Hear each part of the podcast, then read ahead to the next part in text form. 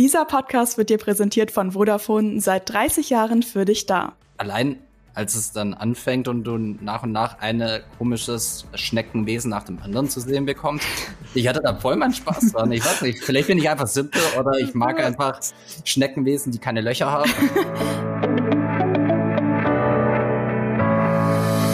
Hi Leute, willkommen zu die Quadrataugen. Ich hoffe, es geht euch allen gut und alles ist ähm, toll bei euch gerade, während ihr diesen Podcast hört. Ähm, heute erwartet uns ein Thema, das uns anscheinend gleich alle spalten wird, wie ich gerade jedenfalls von äh, unseren Kollegen im Hintergrund gehört habe, nämlich Ant-Man and the Wasp Quantumania. Mit uns alle meine ich einmal ähm, meinen Featured-Kollegen Tim. Hello. Und dann mein GigaTV Mac-Kollegen und Mr. Nerdkultur, Marco Risch. Hi. Hi. Ich frage euch, glaube ich, bevor das Ganze, ich, also ich weiß es wirklich nicht, ob es jetzt wirklich so dramatisch ist, wie ich es gerade angeteasert habe. Doch. Aber ich lasse es jetzt mal als Cliffhanger so hängen und frage euch erstmal was komplett anderes oder nicht komplett anderes, aber äh, eine andere Sache. Und zwar, ähm, welches Projekt aus Phase 4 fandet ihr denn am besten? Wir sind jetzt an Phase 5 gleich mit dem Film, aber was aus Phase 4 ist euer Lieblingsprojekt? Vielleicht, Tim, willst du anfangen?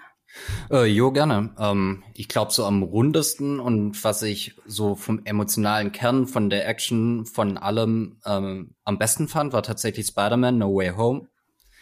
Gefolgt, würde ich mal sagen, dann von Black Panther, Wakanda Forever und probably Doctor Strange in the Multiverse of Madness, aber eher wegen dem Mittelteil. Ah, okay. Krass, ja. Ich habe gerade überlegt, äh, ist, ist aber auch was von dir bei Marco oder was ist dein Lieblingsprojekt? Ja, No Home finde ich auch relativ weit oben, aber ja, gar nicht mal auch. so sehr wegen dem Film, sondern weil er es schafft, mich so ein bisschen mir Tränen in die Augen zu treiben, ein bisschen. Und das mhm. muss man einfach hoch anerkennen. Ähm, ja, war bei mir auch aber so noch emotionaler, schwerer bei mir wiegt, ist tatsächlich, und da bin, ich weiß, ich bin sie alleine und einige von euch da draußen werden sich jetzt die Hände über den Köpfen zusammenschlagen. ich liebe Tor 4. Oh, Tor 4 ist so Beste. Ein Fan. Ich, ja. ich weiß auch, dass einige Leute den richtig zu viel fanden und dass das viel zu viele Jokes waren und so, aber Tor 4 ist bei mir auch richtig weit oben auf der Liste.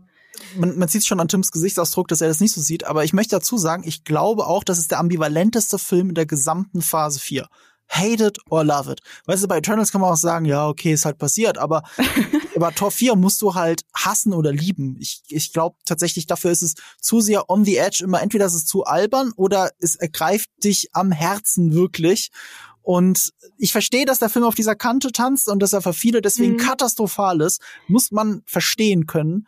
Aber bei mir triggert er alles. Ich war dreimal im Kino. Ich liebe den wirklich.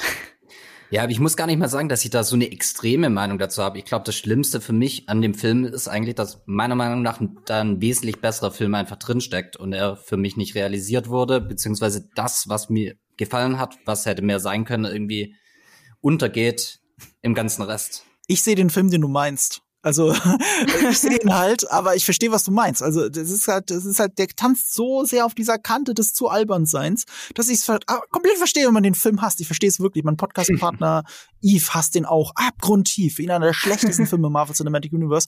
Und äh, ich habe jedes Mal Gänsehaut gehabt und war richtig froh. Ich liebe dieses Ende, so wirklich die letzten Minuten vor der Credits, vor den Credits. Ich meine, zusammen mit äh, Led Zeppelin im Hintergrund ist es ja vielleicht auch einfacher, aber trotzdem ähm, das ist für mich wirklich mit das Beste im MCU. ja, aber ich finde das auch immer ganz cool, wenn äh, Leute so super unterschiedliche Meinungen zu was haben, vor allem so in unserer Filmbubble und nicht alle so sagen, oh ja, der Film ist super geil und so, weil ähm, ich es immer erstens super spannend finde, verschiedene Perspektiven zu sehen und auch, ich finde es interessant zu sehen, wie sehr manchmal auch ähm, quasi es davon abhängt, ob man einen Film mag oder nicht, so von eigenen Erfahrungen und eigenen Eindrücken oder einfach Vorlieben so, dass Filme so unterschiedliche Sachen bei unterschiedlichen Leuten auslösen. Finde ich ganz cool. Aber ihr habt gar nicht über WandaVision geredet. Fandet ihr WandaVision doof? Weil ich fand WandaVision nämlich, ich habe das als ähm, Platz eins quasi bei mir gemacht, weil ich das mich so darüber gefreut habe, wie kreativ diese Serie war. Ich hatte den Eindruck, du redest über Filme, deswegen habe ich äh, ah, okay. Phase vier Filme genannt. Aber WandaVision spielt, glaube ich, bei sehr vielen relativ weit oben mit. Äh, mhm. Ich würde mitgehen bis zu den letzten zwei Folgen. Ich finde tatsächlich, gerade mit der letzten Folge haben sie es ein bisschen verkackt bei mir. Ähm, mhm. Aber man darf ja auch vieles hoffen. Der Regisseur äh, aller Wonder Vision Folgen, äh, Matt Jackman, der auch Game of Thrones mitgemacht hat, der kommt ja zurück für Fantastic Four. Also vielleicht kriegst du noch mehr Wonder Vision, mehr oder weniger im MCU ja, halt in der nächsten Phase. Ich kriege ja auch noch mehr Agatha auch. Ja, das also ich, auch.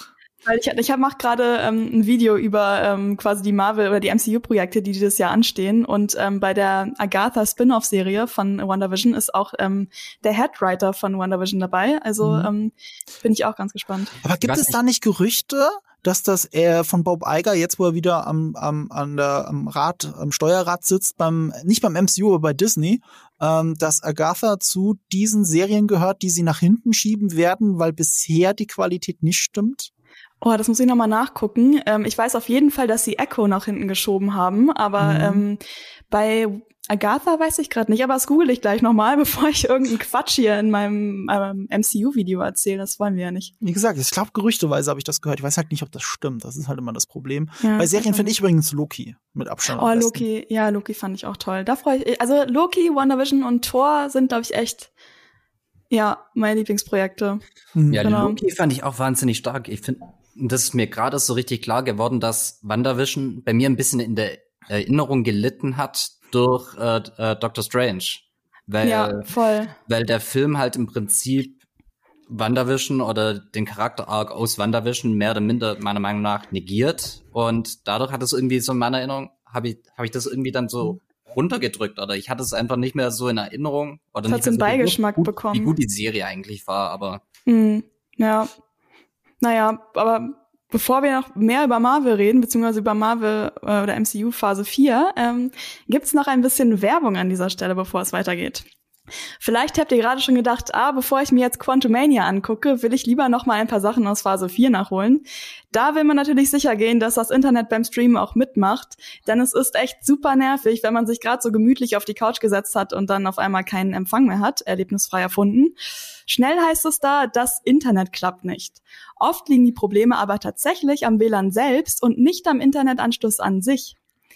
Und genau dann wird es für guten KundInnen-Service schwer, denn wenn der Anschluss keine Störung aufweist, bleibt meist nur der Tipp, den Router neu zu starten. Das mache ich dann immer in dem Fall und ziehe den Stecker raus. Und äh, wenn es danach immer noch keine Verbindung gibt, dann ist der Frust natürlich relativ groß. Genau für den Fall gibt's die kostenlose Super WLAN-Option von Vodafone. Das ist eine intelligente WLAN-Optimierung. Durch stete Performance-Analyse kann eine intelligente WLAN-Kanaloptimierung durchgeführt werden. Und im Problemfall kann das Serviceteam anhand der Daten noch besser per Ferndiagnose helfen. Den Link zur passenden Vodafone-Seite packe ich euch mal in die Show Notes. So, dann ähm, kommen wir mal wieder zur Ferndiagnose vom Film quasi, also von äh, Ant-Man 3. Bevor wir jetzt äh, darüber sprechen, ob wir wirklich so unterschiedliche Meinungen zu dem Film haben, erzähle ich nochmal so ganz grob, worum es geht. Und zwar sind Scott Lang und Hope Van Dyne, aka Ant-Man und The Wasp, äh, mit Hopes Eltern Hank und Janet und Scotts Tochter Cassie im Quantenreich. Dort müssen sie sich in einer völlig neuen und so ein bisschen abgespaceden Welt zurechtfinden, stoßen auf neue Kreaturen, Geheimnisse und natürlich Gefahren, vielleicht sogar in Form von gewissen Personen. Ja, dann kommen wir jetzt mal zum Moment aller Momente. Marco, wie fandst du den Film?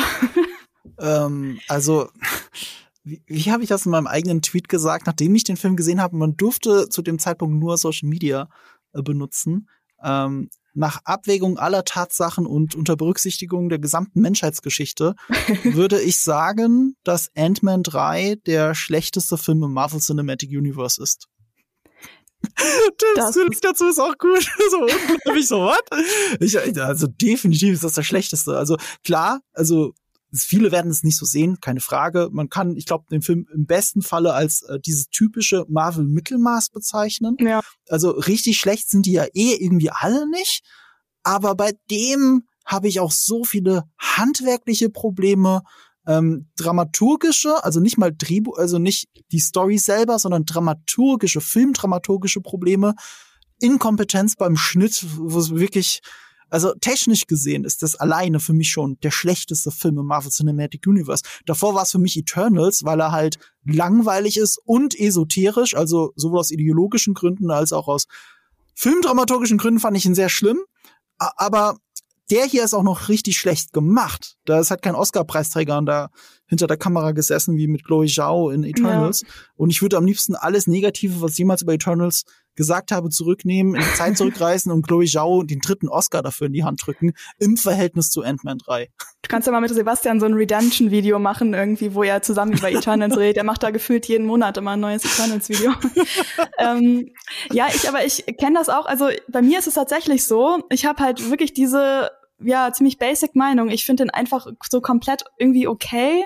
Also ich, ich kenne das ja so bei ganz vielen, vor allem so Marvel-Filmen, dass dann die ersten Reaktionen so richtig positiv sind und Leute sind so, oh, ist das Beste, was wir jemals gesehen haben und oh mein Gott. Und ähm, so war das diesmal auch, dass ich quasi kurz nachdem ich aus dem Kino gekommen bin, so die ersten Reaktionen gelesen habe und war so, hm, okay, alle feiern den Film so komplett ab. Ich fand ihn jetzt gar nicht mal so geil. Und dann so ein paar Tage später habe ich so ein paar Reaktionen gelesen, wo Leute so waren so, boah, das kannst, das geht gar nicht der Film und das ist echt nicht geil als äh, Start für die neue Phase und so. Also ich bin da irgendwie in der Mitte. Ich weiß nicht, Tim, willst du es jetzt retten und sagen, dass äh, Ant-Man der beste Film ist, den du jemals gesehen hast? Oder zumindest ein guter Film? Oder auch nicht so? Er ist definitiv nicht der beste Film, den ich jemals gesehen habe, auch nicht im MCU, aber ich finde ihn durchaus ein äh, verdammt spaßiges Abenteuer. Und ich meine, klar ist er nicht perfekt und klar, ich finde, er ist einigermaßen vollgestopft vielleicht mit mhm. unterschiedlichen Themen, mit unterschiedlichen Handlungssträngen, äh, was das Ganze etwas voll macht, dafür, dass er nur zwei Stunden geht. Aber ich finde gerade Paul Rudd als Scott Lang trägt das halt mal wieder so furchtbar charismatisch und spaßig einfach, dass ich einfach da auch meine Freude dran habe. Ich fand auch seine Tochter Cassie jetzt ein, eine coole neue Figur, an der ich meinen Spaß hatte und er ist halt komplett drüber, also und allein als es dann anfängt und du nach und nach eine komisches Schneckenwesen nach dem anderen zu sehen bekommst. Ich hatte da voll meinen Spaß dran. Ich weiß nicht, vielleicht bin ich einfach simpel oder ich mag einfach Schneckenwesen, die keine Löcher haben, aber. Ich, ich, muss, ich muss jetzt leider ein bisschen den, den Devil's Advocate spielen, weil du hast jetzt lauter Argumente reingebracht, die ich am liebsten alle sofort entkräften würde. So, also Spaß kannst du ja damit haben, das kann ich niemandem nehmen. Und äh, es gab auch in der Presseverführung einige, vereinzelt Leute, die gelacht haben. Noch nie so wenig bei einem Marvel-Film, habe ich echt noch nie erlebt. Aber es gab Leute, die haben aus tiefstem Herzen gelacht. Ich habe mich aus tiefstem Herzen an vielen Stellen geschämt. Das ist dann eine Humorfrage. Aber wenn du sagst, äh, Scott Lang trägt den Film, dann muss ich dich fragen, wo denn? Weil er spielt die meiste Zeit des Films gar keine Rolle. Außer dass er den Tag rettet im Finale, spielt er für die eigentliche Handlung sowieso gar keine Rolle. Er ist weder der Grund, warum sie im Quantum Realm sind, noch, also es gibt ganze Passagen in dem Film, 15 Minuten lang, in denen er nicht zu sehen ist, weil er keine Rolle spielt. Er wird weggesperrt. Und der Film, ohne jetzt zu spoilern, wir haben ja später noch einen Spoiler-Part, aber mehr oder weniger ist der Film wie, wie so eine Füller-Episode.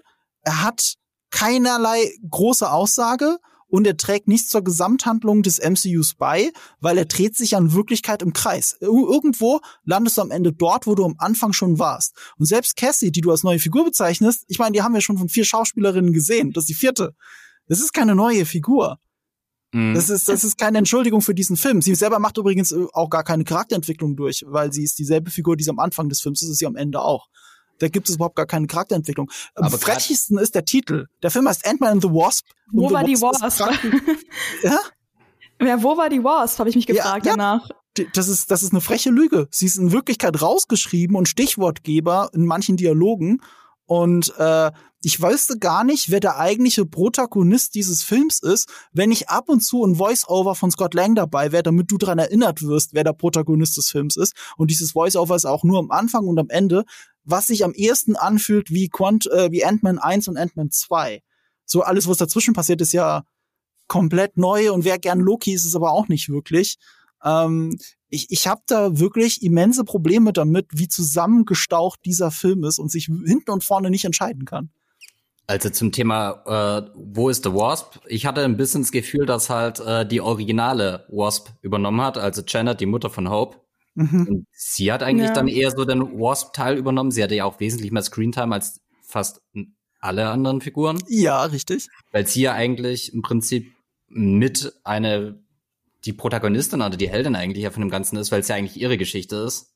Ja, da müssen wir später noch mal drauf eingehen, wenn wir in den Spoiler-Part kommen. Aber ich habe genau. auch gedacht, eigentlich ist sie im Prinzip die Protagonistin der Handlung. Ja, und aber das Interessante fand ich jetzt, was du gesagt hast, äh, kurz zu, zu ähm, Scott, dass er im Prinzip keinen Arc hat und äh, nicht im Zentrum steht. Aber ich finde genau das ist halt ein bisschen sein Arc, nämlich Ant-Man will nicht der Protagonist sein.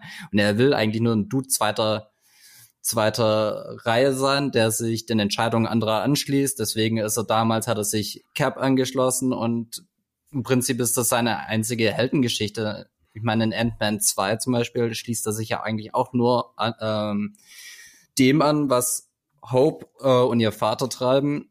Ansonsten wäre er komplett damit zufrieden gewesen, einfach seine Strafe in seinem Haus abzusitzen und Schlagzeug zu spielen. Und das ist einfach, und das ist einfach Scott. Der hat keinen Bock eigentlich, der Held zu sein.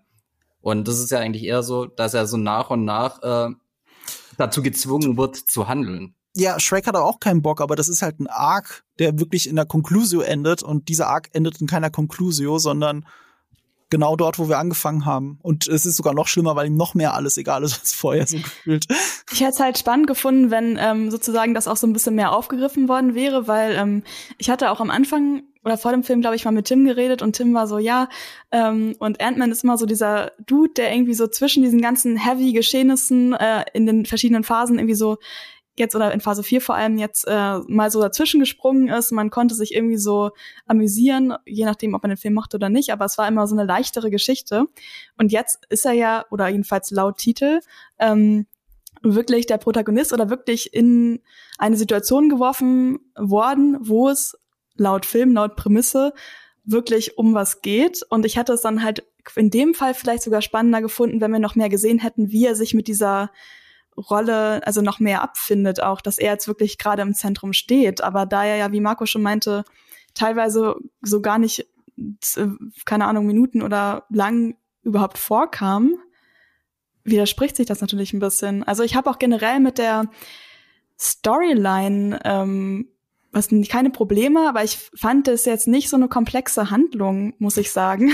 Es war halt irgendwie ähm, wieder so dieses klassische Ding, jemand kommt in eine neue Umgebung und muss Dinge retten, aber es wurden jetzt nicht, also außer jetzt vielleicht teilweise Worldbuilding-Sachen, die ich schon für Marvel jetzt gar nicht so schlecht fand, wurden jetzt nicht, so sag ich mal, noch tiefere Handlungsstränge hinzugefügt, die die Story jetzt von anderen Stories, die ich schon zehnmal gesehen habe, absetzen. Ich weiß nicht, wie ihr das empfunden habt, ob ihr da so eine noch tiefere Geschichte. Also ich glaube, das meiste war vielleicht die Geschichte von ähm, Janet Van Dyne, worauf wir dann vielleicht später eingehen, aber ja, aber man ja. muss dazu sagen, ihr habt ja schon vermutet, sie ist die Protagonistin und der Gedanke drängt sich auf, weil ihr gehört die erste Szene und ihr gehört die eigentliche Wendung des Films, wenn du so möchtest. Also das ist nicht mal was vorweggenommen, es ist ein Trailer, dass sie mhm. Kang schon kennt. Das ist die große Wendung und äh, und alles ergibt sich dann storymäßig ist ja viel Exposition Dumping dabei. Es ergibt sich, der Film ergibt sich darin andauernd hast du Momente, wo eine Person allen anderen Anwesenden erklären muss, was vorher schon mal passiert ist. So, das hast du da sehr viel. Der einzige Film, der das ähnlich viel hat im Marvel Cinematic Universe, ist eigentlich Eternals. Da müsste man sich jetzt streiten, welcher noch mehr Exposition Dumping hat, der oder Aber Eternals der. hat ja auch das Problem, dass es die Eternals vorher einfach noch gar nicht gab im MCU und erstmal so noch erklärt werden musste, was Eternals überhaupt sind und wo die herkommen und was so deren Deal ist.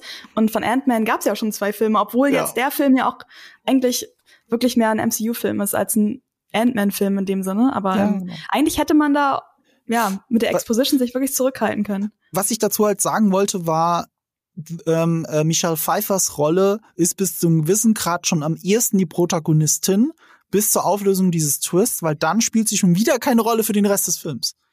Sie wird irgendwann gefangen genommen, sie befreit sich, es ist alles kein Spoiler, sorry. Und, und das war's. So, und dann, dann spielt sie für, dann übernimmt wieder Scott Lang. Und es gibt keinen festgeschriebenen Protagonisten in diesem Film. Es soll am ehesten Scott Lang sein. Man könnte jetzt sagen, das ist dann halt ein Ensemblefilm, wie, keine Ahnung, Ocean's Eleven. Aber auch in einem Ensemblefilm haben die einzelnen Figuren Arcs. Arcs, die sie irgendwo hinführen.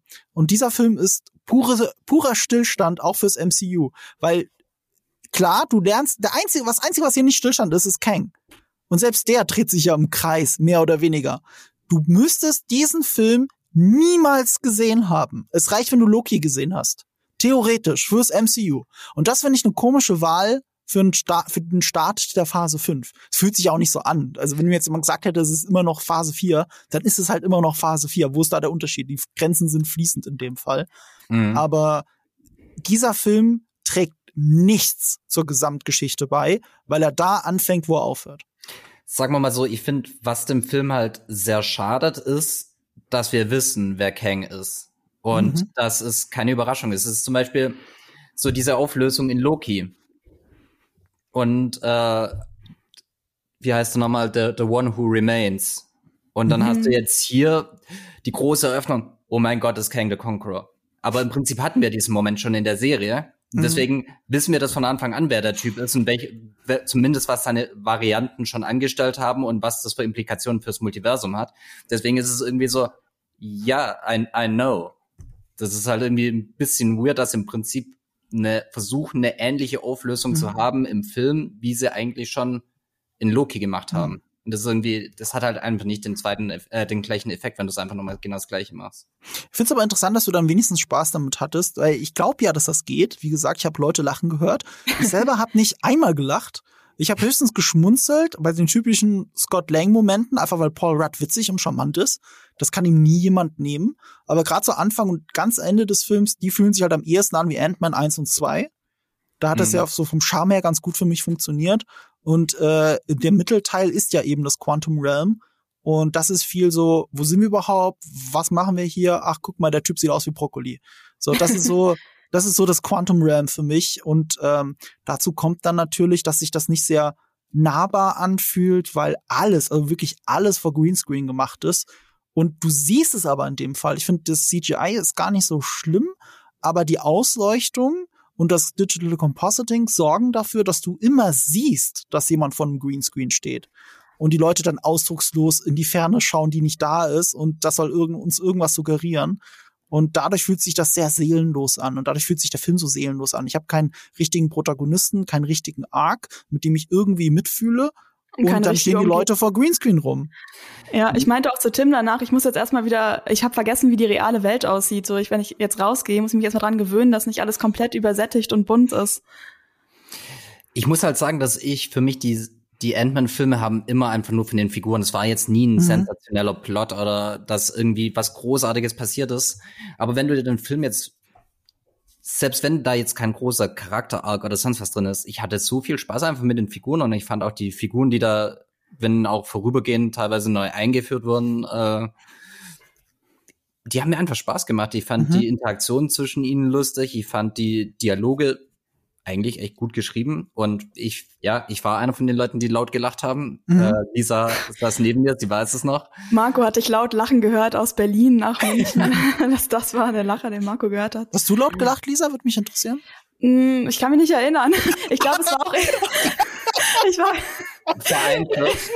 Vereinzelt, aber mit Sicherheit nicht so oft wie ich. Ich habe ja. ich hab's wirklich vergessen, aber wenn Tim das sagt, der mhm. saß ja neben mir. Also ich glaube, ich habe wirklich meistens eher geschmunzelt, aber es liegt mhm. ja auch wirklich daran, was Tim auch gerade meinte, die haben ja auch einen komplett anderen Ton, die beid, ersten beiden Ant-Man-Filme. Ich muss an dieser Stelle auch zugeben, ich habe ähm, die auch wirklich erst kurz vorm Kinostart vom dritten jetzt zum ersten Mal gesehen, weil ich irgendwie einfach die nicht geguckt. Also ich war einfach mhm. so, ich hatte halt nicht diesen Comic-Bezug und ich war so, ja, keine Ahnung, sind halt so Ameisenleute, die machen irgendwas, gucke ich mir irgendwann mal an.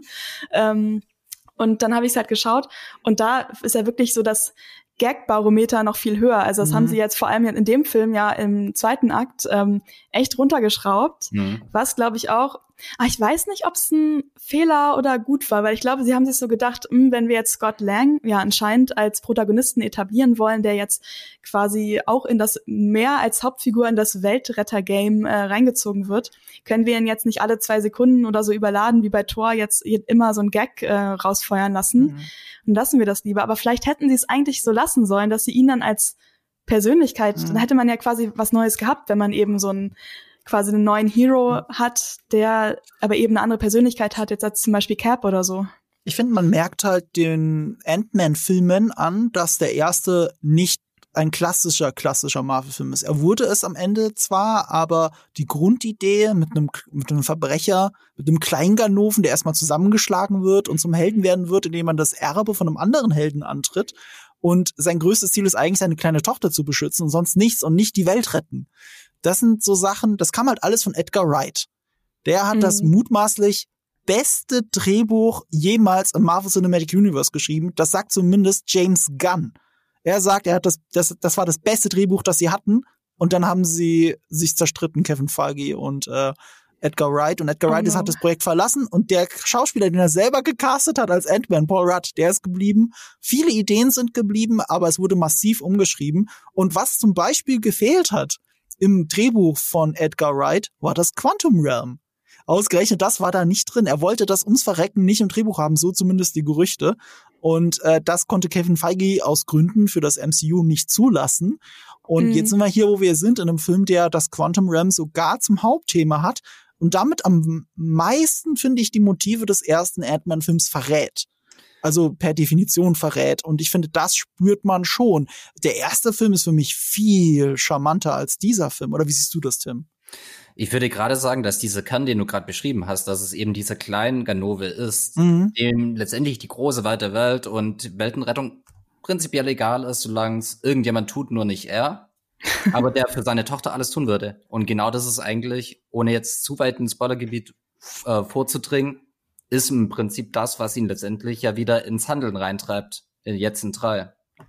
Nicht ohne seine Tochter würde er das alles, was er da, was dann zum Schluss passiert mhm. und diese großen Änderungen wird er niemals tun. Das ist wieder nur seine Tochter. Ja. Aber weißt du, der Unterschied ist doch, dass sich im ersten Film, dass, dass, dass das ein Arc ist im ersten Film. Und hier ist es die Prämisse von Anfang bis Ende. Das ist ja ein Riesenunterschied. Der Kleinganove, der ums eigene Überleben kämpft und dann doch irgendwie den Tag, nicht die Welt, aber den Tag retten muss, vor allem weil er seine Tochter retten muss, ist halt ein bisschen was anderes, als wenn der Film das von Anfang an genau das ist und das mhm. nicht ändert. Verstehst du, was ich meine? Und darum kann ich, glaube ich, nicht so damit mithalten. Aber welchen findest du denn besser? Ant-Man 1 oder Ant-Man 3? Ich finde tatsächlich äh, 3 besser. Allein oh, der, spannend. Aber, aber weißt du warum? Wegen ja, dem Bösewicht. Und ich finde. Ah, okay, ja. Ja, da, das muss man sagen. Bester nee, Bösewicht von allen drei Filmen. Bin ja. ich bei dir. Und der kackt halt eins richtig ab, weil das halt ist halt so der äh, generische Mac, äh, generisch äh, Bösewicht. Äh, Total. Also so die Evil Version vom Helden halt. Ähm, ja, ja, ja. Und da ist halt erstens Kang, zweitens Jonathan Miles. Das ist halt ein ja. ganz anderes Level. Ich bin ganz bei dir. Jonathan Majors ist der große Pluspunkt dieses Films und für mich sogar der einzige Grund, warum man als MCU-Fan den Film gesehen haben sollte, auch wenn der Film sich im Kreis dreht. Fand ihr, dann, sollen wir mal in den Spoiler-Part gehen vielleicht, weil dann würde ich da anschließend äh, euch noch Sachen über den Bösewicht fragen oder wollt ihr noch unspoiligere Dinge loswerden? Ich glaube, wir haben meine negative Meinung gehört. in der ersten halben Stunde. Ähm, weil ich wollte mich jetzt fragen, fandet ihr ähm, die Einführung von dem neuen Bösewicht gut? Weil ich meine, es ist jetzt ja innerhalb, es ist ja quasi ähm, jetzt der neue Gegner im MCU für jetzt die Phase und eigentlich ja auch noch die nächste Phase, weil ja ähm, Kang Dynasty kommt ja, mhm. glaube ich, erst in Phase 6. Und ich finde, ich muss sagen, also ich persönlich fand ihn jetzt gar nicht, also ich fand den Schauspieler Jonathan Mayers fand ich super gut. Ich habe, äh, ich fand er hat total drauf gehabt, ähm, Emotionen nur durch Blicke zu kommunizieren. Das ist mir mhm. wirklich in Erinnerung geblieben. Aber ich fand Kang jetzt erstmal nicht so bedrohlich, aber das ähm, lag für mich auch daran, dass die Stakes von dem Film einfach nie so hoch waren. Mhm. Und irgendwie habe ich auch ähm, das könnt ihr mir gleich vielleicht eigentlich mal erklären. Es kann auch sein, dass ich das schon mal Tim gefragt habe. Ich habe auch Kangs Motivation nie so hundertprozentig verstanden, weil ähm, einerseits hat er ja so gesagt, ähm, ja, er muss das jetzt machen, er muss sein Exil verlassen, um ähm, die Erde vor noch Schlimmerem zu bewahren und äh, also den anderen Varianten zu bewahren. Und ähm, ich habe irgendwie nie verstanden, was jetzt so konkret sein Plan war. Also wollte er es einfach nicht verraten. Und wieso sagt er dann am Ende, ähm, da hat er dann seine Armee, wieso sagt er dann denen, dass sie jetzt auf den Rachefeldzug gehen, wenn er dann vorher, glaube ich, zu Janet gesagt hat, nee, es ist kein Rachefeldzug. Ich war so verwirrt mhm. von ihm und ich deswegen, ich fand eigentlich die, ähm, was war es jetzt, die Mid-Credit-Scene? Ich glaube schon die Mid-Credit-Scene, als die ganzen anderen äh, Varianten darum gechillt haben und gesagt haben, so, yo, wir müssen jetzt mal was machen, fand ich wesentlich bedrohlicher als ihn als Person über die, den weiten Verlauf des Films. Das ist Ging spannend. Das, auch so? das ist spannend, das sehe ich genau umgekehrt. Okay. Ich fand, ihn, ich fand ihn sehr bedrohlich in dem Film, aber die Mid-Credit-Scene hat ihn kaputt gemacht wieder. Weil wenn da Pharao Kang steht, dann denke ich so, ach geh scheißen, für die habe ich keine Angst. Na ja, gut, ich glaube, okay. Ist halt wieder das Problem, das ich vorhin so ein bisschen angesprochen habe. Er wurde halt schon mal eingeführt, zumindest der Schauspieler in dieser Rolle. Und dann hat man aber unterschiedliche Varianten noch von dieser Figur. Und je mehr Figuren dann quasi vorgestellt werden, die eigentlich die gleiche Figur, aber irgendwie auch nicht sind, umso weniger eindrucksvoll sind sie halt irgendwann. Und wäre jetzt quasi Kang nur in dem Film erstmal eingeführt worden, in dieser Kang the Conqueror äh, Variation, hätte es, glaube von Anfang an auch deutlich mehr gewirkt, auch als seine Einführung und quasi die Öffnung, hey, das bin ich. Ja, aber andererseits denkt doch niemand, dass das nicht der Bösewicht ist. Also selbst ich, also ich kenne mich mit den Marvel Comics nicht aus, mhm. aber ich höre Kang, Kang the Conqueror, das ist doch ein Bösewicht, Hört oder? Sich böse an. ja, also das ist ja keine Überraschung, weißt du? Ich, ich wollte nämlich sagen, weil, weil, weil Lisa nach der Einführung von dem von von Kang gefragt hat, würde ich direkt mhm. darauf antworten: Ja, ich fand seine Einführung fantastisch, toll mhm. gespielt, überraschend, interessant. Jonathan Majors spielt es toll, aber ich meine damit Loki 2, äh, Loki Staffel 1. Das mhm. meine ich damit mit Einführung, weil der Film hat ihn nicht mhm. eingeführt. Der Film zeigt mehr Szenen mit Kang, wo auch Jonathan Majors glänzen kann. Also er ist wirklich stark. Und gerade die Dialoge finde ich mit Michelle Pfeiffer, wenn die zwei wirklich alleine miteinander sind. Das finde ich spannend, wenn es auch super plakativ war, ne? wie sie dieses mhm. Snorb anfasst und sie dann genau weiß, wer er ist. Aber wir als Zuschauer uns immer noch fragen, ja gut, er will alle töten, damit nicht alle getötet werden. Was ist nochmal dein? das klingt einem super Plan. Get it? Ähm, aber, aber trotzdem funktioniert das auf einer schauspielerischen Ebene, weil einfach zwei grandiose Schauspieler mhm. äh, den Raum miteinander teilen und es ist wirklich der Raum, weil du hast nie das Gefühl, dass die allein in der Wüste irgendwo gestrandet sind, sind sondern Kino. es ist so klein, es fühlt sich so klein an alles. Gut, im wahrsten Sinne des Wortes, es ist Quantum Realm, aber ähm, er füllt es mit seiner Präsenz und ich hatte immer das Gefühl, in Loki hatte ich trotzdem mehr von ihm. Wie gesagt, ich fand Kang toll. Ich will, ich will das jetzt hier nicht ab, eine Abrede stellen. Ich finde nur die Mid-Credit-Scene, der diese ganzen kichernden äh, äh, Comic-Bösewichte im wahrsten Sinne des Wortes rumstanden und, und einfach wie Dr. Evil gelacht haben. Das ist halt so blöd. Also, also das war mir wirklich. Ah. Ich finde, ich fand's. Halt, oh, mach du. als sie dann später dann eben in diesen Turm kommen, wo er dann quasi über sein Reich äh, drüber schaut und er hat, finde ich, in diesen Momenten, also auch jetzt ohne Michelle Pfeiffer, ich finde halt so eine enorme physische Präsenz auch, dass er, ja, er steht in diesem Raum und er füllt diesen Raum aus und du siehst allein von seiner Körperhaltung so auf der einen Seite äh, lässig, auf der anderen Seite ist er aber schon so massiv einschüchternd irgendwie er muss gar nichts tun und er, er macht gar keine schnellen Bewegungen. Er schwebt mhm. auf, auf so einer Disk durch die Luft und er ist gleichzeitig beherrscht er den Raum. Und das ist, finde ich, halt schon richtig krass. Und ich finde, die haben da auch einen richtig guten Job mit seinem Kostümdesign gemacht, das wesentlich lächerlicher hätte sein können, als es letztendlich geworden ist. Mhm. Weil es ist relativ comic accurate, aber gleichzeitig hat es einen düsteren Vibe, der irgendwie auch an ihm einfach irgendwie richtig krass wirkt, finde ich. Ja. Also ich finde die Szenen mit ihm und äh, Michelle Pfeiffer, ich will immer Michelle Williams sagen. Ich glaube, ich habe auch nach dem Kino zu zehn Leuten Michelle Williams gesagt, bis mir aufgefallen ist, dass das eine andere Person ist.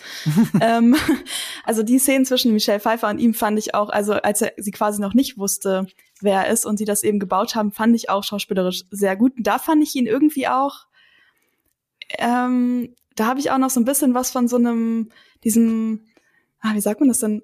Rauen, na nicht dem rauen Charakter, dem Ron, diesem äh, quasi, dass man wirklich sieht, wie verletzlich er irgendwie auch ist, mhm. so in einigen Momenten. Aber durch diese Sachen, die dann quasi danach passiert sind, ähm, hat es das für mich so ein bisschen, wie gesagt, so ein bisschen unschlüssig gemacht. Also vor allem, er sagt ja auch, also er ist, er ist ja offensichtlich der Bösewicht, aber ich habe einfach so ein paar random Fragen gehabt, mhm. die ich glaube, ich kann den Charakter einfach noch nicht so richtig greifen. Ich glaube, das ist mein Problem Aha. und glaube ich wirklich ein bisschen auch, weil das alles im Quantum Realm passiert ist und ich die ganze Zeit gedacht habe, gut, er ist böse unten in diesem Quantum Realm, er will irgendwie da raus, aber im Prinzip werden jetzt ähm, Scott Lang und Co. irgendwo da einen Stöpsel drauf machen und der bleibt da unten erstmal. Also Tim meldet sich aber, glaube ich, will was sagen. Das Geile zur Motivation ist halt, dass einem dann spätestens in der Mid-Credit-Scene dann irgendwie so auffällt, im Prinzip ist Kang das, äh, das Spider-Man-Meme. Nämlich alle Varianten zeigen im Prinzip auf sich gegenseitig und sagen, die anderen wollen das äh, Multiversum zerstören, deswegen muss ich äh, alles andere zerstören, um ihm irgendwie zuvorzukommen. Mi oder mir selber zuvorzukommen. Und im Prinzip hat ja auch Hero Remains äh, in, in Loki im Prinzip ja seine Aussage war, ja, die anderen sind die bösen Versionen und ich bin eigentlich die gute Version. Wenn ich das, was ich gerade mache, nicht tun würde, dann würde alles zusammenfallen. Und genau das ja, gleiche das sagt eigentlich der Conqueror und im Prinzip genau das gleiche sagen auch die Varianten dann in der Mid-Credit-Scene so. Das ist so diese Thanos-Line irgendwie so. Ich finde immer, wenn so Bösewichte sagen so, ja, ich wirke vielleicht böse, aber es ist alles voll gut, was ich mache, bin ich immer schon so, mhm, das ist etwas, was nur ein Bösewicht sagen würde.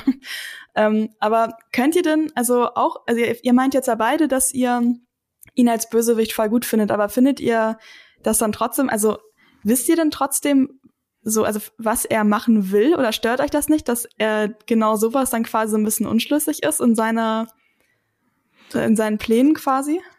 Ich fand ihn jetzt nicht wirklich unschlüssig. Er sagt von Anfang an, er will im Prinzip die Multiversen, die von dem abweichen, was er für das Richtige hält, halt zerstören will.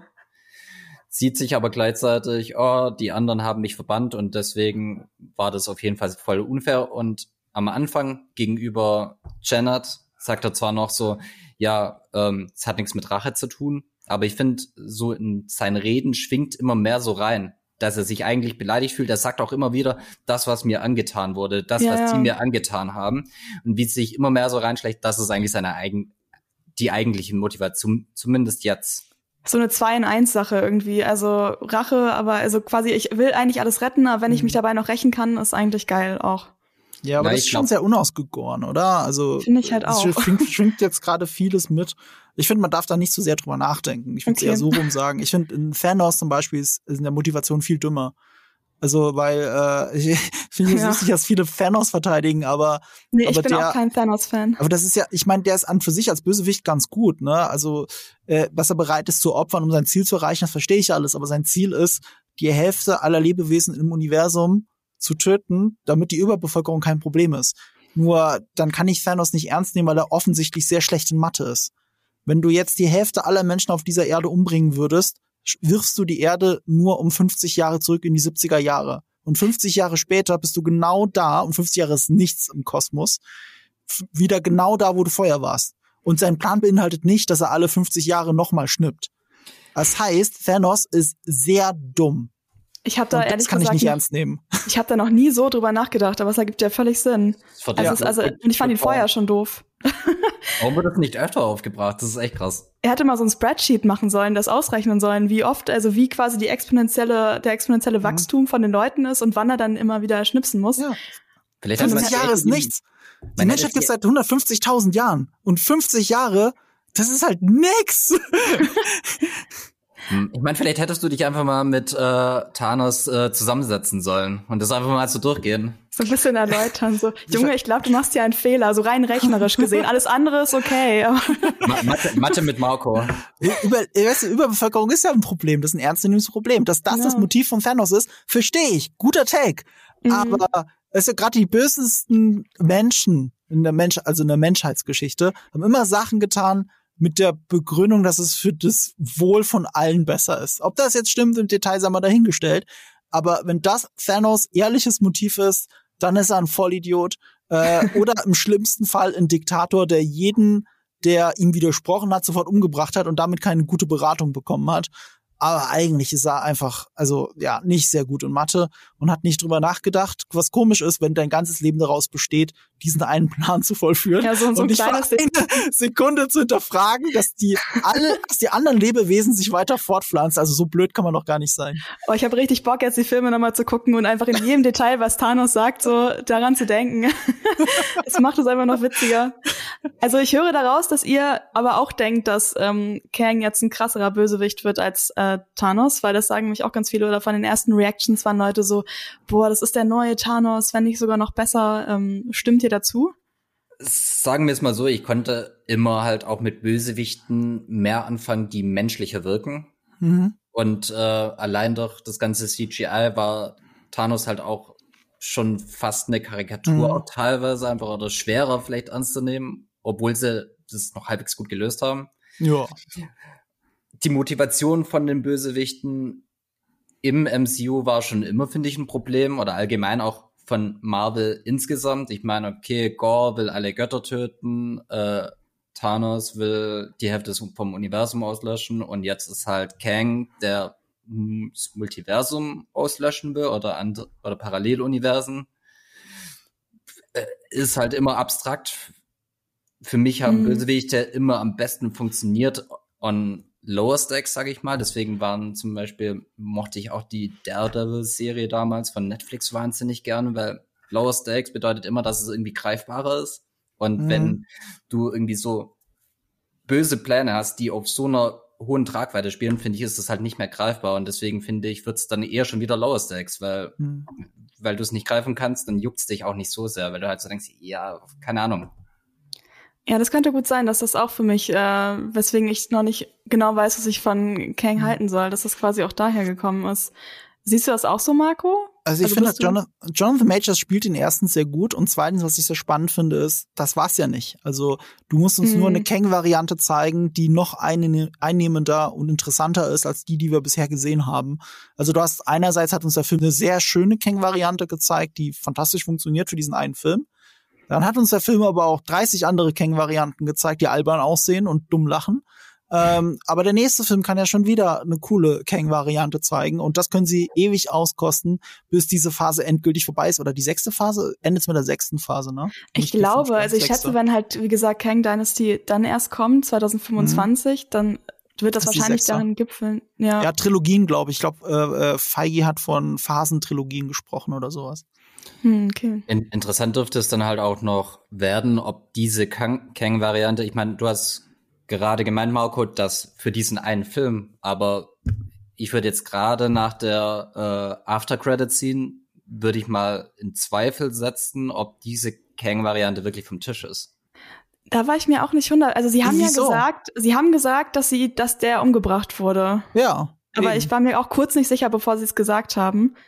Ähm, ich weiß zwar nicht, ob es da Möglichkeiten gibt, dass er in, irgendwie wieder zurückkommt, aber es wäre sinnlos im Prinzip, weil es gibt ja noch 12 Trillionen mehr mhm. Kangs. Ja, aber sie scheinen ja davon auszugehen, dass er tot ist. Aber ja. im Prinzip, was passiert ist ja, dass er von diesem Antrieb, mhm. den er eigentlich zum Zeitreisen äh, benutzen wollte, eingezogen wurde. Ja. Und zum Schluss sieht man dann, wie Loki und Mobius äh, nicht Morbius, wie heißt er nochmal? Äh, Mobius. Mobius. Mobius. Mobius äh, äh, wie sie eine Kang-Variante im 18. Jahrhundert, würde ich mal sagen, ja. oder 19. Jahrhundert äh, treffen und er meint, das ist er. Ja gut, aber das ist einer von den Varianten halt. Du darfst auch nicht vergessen, äh, diese After-Credit-Scene, die du meinst, ist offensichtlich nicht von Peyton Reed gedreht worden. Andere Farbkorrektur, andere Cinematografie. Das ist einfach eine Szene aus Loki Staffel 2. Das ist einfach eine Szene. Ich garantiere es euch, das wird genauso in Loki Staffel 2 kommen. Und eigentlich haben die zwei Sachen wirklich halt gar nichts miteinander zu tun, weil, wie gesagt, Ant-Man dreht sich ja im Kreis. Du bist am Ende genau dort, wo du am Anfang warst. Lang ist äh, hier der Autor und äh, und da hat er diese äh, leicht rebellische Tochter. Eigentlich ist alles genauso wie vorher, weil das Quant was da im Quantum Realm passiert ist, hat ja keine Auswirkungen auf das, was draußen passiert ist, außer dass natürlich die Kang-Varianten sich jetzt denken, okay, wir müssen jetzt was tun, aber das war ja dein Wissensstand als Zuschauer, der Loki gesehen hat, oh, es gibt tausend Kang-Varianten und die werden jetzt alle versuchen, die Welt kaputt zu machen. Also für dich als Zuschauer hat sich vom Anfang bis zum Ende nichts verändert. Aber denkt ihr nicht, dass es dann früher oder später ein Problem eben für diese Phase und diesen Bösewicht wird, wenn wir sprechen zwar von Varianten, aber es sind ja im Prinzip jede Variante ist nochmal ein eigener Charakter. Ja. Und wenn wir nicht zumindest eine konstante, ein, eine von diesen Varianten, die konstant bleibt und immer wieder auftaucht, mhm. ob das nicht dann komplett an Wert und irgendwie, dass Kang dadurch einfach nicht eine, eine richtige Kraft und nicht ja. eine eigene Identität irgendwie die Gefahr besteht, aber das ist jetzt halt der Stand, das ist ihre Idee. Äh, aber da, ich finde das Risiko wie Chance, weil es kann ja eine geile Kang-Variante kommen. Jederzeit. Ja, ich wette, die kommt nicht wieder. Also weil, gerade weil das Kostüm so klassisch ist, du hast ja recht, das Kostüm mhm. funktioniert, ne, überraschend gut. Aber es ist so cheesy schon wieder, dass ich mir denke, ja, also es ist nur eine Vermutung, aber ja, ihr habt euch gedacht, wir haben jetzt diesen One-Shot-Film. Mhm. Da können wir einen ganz klassischen Kang zeigen, da kann uns keiner vorwerfen, wir hätten das nicht gemacht mal. Ist doch cool aber wir haben noch andere Kang-Varianten im Hinterkopf und das siehst du ja dann auch in den Mid-Credits. Ja, ja vielleicht findet man ja auch noch irgendwie eine Möglichkeit, also so ein verbindendes Element, ähm, wodurch man wirklich die ganze Zeit auch weiß, dass diese ganzen Kangs, die existieren, alle zusammengehören und zusammen diese Gefahr auch wirklich bilden. Also ich weiß jetzt halt nicht, ob es in den nächsten Filmen so gemacht wird, dass dann eine Kang-Variante ausgewählt wird, die jetzt die gefährlichste ist, oder ob eben genau das, dass sozusagen immer, wenn ein Kang stirbt, sofort einer nachrücken kann in dem Fall, wenn es dann wirklich so viele Böse gibt, dass das sozusagen die wahre Gefahr ist, mhm. die dann transportiert wird, dass er wie unsterblich ist sozusagen und dass die Bedrohung, also wie vernichtet man, keine Ahnung, wie viele Kangs es gibt, aber diese Masse an Kangs Naja, oder sie machen halt das genaue Gegenteil und suchen quasi sich eine Variante von Kang aus, die im Heldenteam spielt und quasi so die Resistance gegen seine eigenen Selbst quasi anführt. Also eine Möglichkeit wäre ja zum Beispiel mhm. Iron Lad, äh, der ja die junge Kang-Version ist, die ja auch äh, in den Comics zumindest bei den Young Avengers ist. Ist aber die Frage, ich meine, Young Avengers ist noch nicht mal angekündigt, obwohl ja jetzt mittlerweile vom Figurenpersonal einige jetzt ja schon an, am Start sind mit Kate Bishop und so weiter. Und auch Cassie Lang. Ja, ist vielleicht eine ganz gute Möglichkeit, um auch nochmal mehr darauf einzugehen, was jetzt irgendwie bald kommt, auch in der nächsten Phase oder in den nächsten zwei. Weil, ähm, wie gesagt, der Film wurde jetzt ja so uns angekündigt als ähm, der Film, der jetzt das Groundwork für ähm, Phase 5 legt. Aber wir wissen jetzt ja auch, dass vor allem jetzt für dieses Jahr sind ja einige Sachen angekündigt. Wir haben ja schon über Loki geredet, ähm, Secret Invasion auch, Guardians 3, die Echo-Serie, The Marvels, Ironheart kriegt ja auch eine Serie, dann die Agatha-Serie. Ähm, eigentlich hieß es ja immer, dass wir sozusagen ja die ähm, Secret Invasion oder die Secret Wars auch sehen, aber jetzt haben wir gleichzeitig ja die diese ganze Kerngeschichte und wird das jetzt alles irgendwie verflochten oder sind das einzelne Sachen, die auf dem Weg hin passieren, bis es dann sozusagen zum wirklichen Kang-Showdown kommt und das läuft immer so mit? Oder wie denkt ihr, wird sich das jetzt irgendwie entwickeln? Also ganz ehrlich, I don't care. das ist so, weißt du, was mir der Film gezeigt hat? Dass mir jetzt die Star Phase, der Start von Phase 5 gezeigt hat, aber auch Babyschritteweise Phase 4 gezeigt hat, ist, dass sie eben auch nur Babyschritte machen. Dieser Film hat jetzt wenig dazu beigetragen, dass die Gesamthandlung weitergeht. Also eigentlich in Wirklichkeit nichts, aber man kann natürlich immer sagen, ja gut, jetzt sind erst alle Kangs entfesselt, waren sie halt für den Zuschauer schon vorher. Und ich glaube, genauso wird es weitergehen in Babyschritten und äh, dann wird das halt irgendwann auf die ultimative Konfrontation in ein paar Jahren hinauslaufen, aber halt sehr langsam. Denkt nur mal dran, wie Avengers 1 Thanos mhm. endlich eingeführt hat und wie, wie, wie lange hat's gedauert? Äh, sieben Jahre später ja. war Thanos der Gegner sieben Jahre später, zumindest in Endgame sieben Jahre. Und dann war es erst vorbei. Und was ist eigentlich dazwischen passiert? Weil was wirklich Thanos Handlung vorangetrieben hat, war nicht die einzelnen Phasenfilme, sondern einfach der Anfang von Infinity War. Äh, der Anfang von Infinity War, den nimmst die erste halbe Stunde, er sucht sich die ganzen Juwelen zusammen, die er braucht. Alle anderen Marvel-Filme waren gar nicht so wichtig. Ich verstehe das, dass wir als Marvel-Fans, und ich zähle mich damit rein, immer der Meinung sind, oh, ich muss auch den Film gucken und den Film gucken und die gehören ja alle zusammen. Aber denkt mal ganz kurz darüber nach, welchen Marvel-Film man unbedingt gesehen haben muss. Und es sind in der Regel die Avengers-Filme. Und dazwischen ist, hast du eigentlich so eine Free-for-All, kannst du dir aussuchen, was du sehen möchtest. Aber wirklich gesehen haben müssen, ist, das trifft nur auf die Avengers-Filme zu. Und die erklären dir, was vorher passiert ist in den anderen Filmen. Ich finde es irgendwie ein bisschen witzig, dass man einerseits Ant-Man 3 jetzt überhaupt nicht gesehen haben muss, um quasi jetzt die nächsten Sachen, die kommen, zu verstehen, aber andererseits irgendwie doch schon, weil sonst, äh, weil ihr ja eben auch meint zum Beispiel, ja, dann im, die Kang-Variante in dem Film war jetzt vielleicht doch nicht die krasse und da muss man halt im nächsten Film gucken. Also dass anscheinend dann doch auch wieder, wie bei einigen Marvel-Filmen, dann doch wieder so Sachen auf die nächsten Projekte verlagert werden. Das ist irgendwie so beides ja. gleichzeitig. Weil am Ende läuft es nur auf die Avengers-Filme hinaus.